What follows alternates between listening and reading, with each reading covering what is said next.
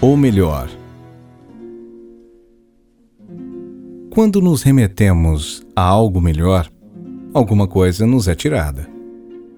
Com o melhor, nos opomos a algo que nos parece menos. Os que se sentem melhor que outros encontram eco? Necessitam do melhor para diferenciar-se dos outros? Repousam em seu centro? Para que se comparam? Ao que é bom, lhe basta sua bondade.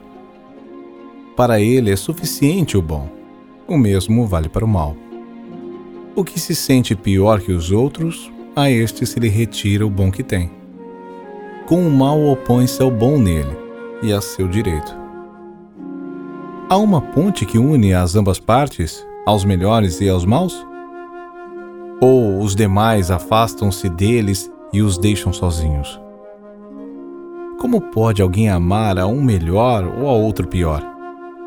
Expõe-se também ele e ela a seu julgamento? O melhor é um inimigo do bom, e o pior também. De ambos, o pior o tem mais fácil, porque pode crescer. Em comparação com ele, para onde pode crescer o melhor? Como esquivamos o melhor? O esquivamos com outro amor. Com um amor que se adapta. Encontra o bom também no insignificante, em outros e nele mesmo. Este amor está entregue a todos, também aos melhores. Abre a todos o acesso ao bom. Como esquivamos o mal em nós e nos outros? Crescemos com eles, até que experimentamos a eles e a nós como bons.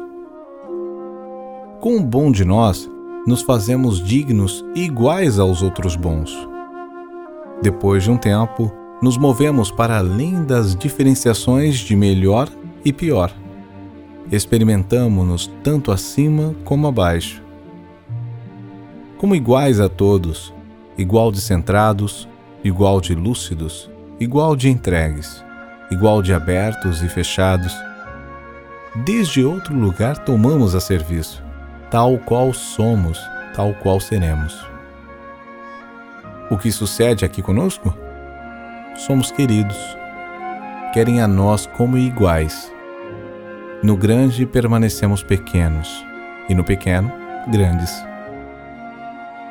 Como próximos, estamos entregues a todos da mesma maneira abertos a um amor que nos leva a uma dimensão onde as diferenças terminam, porque já somente conta uma coisa: a vida.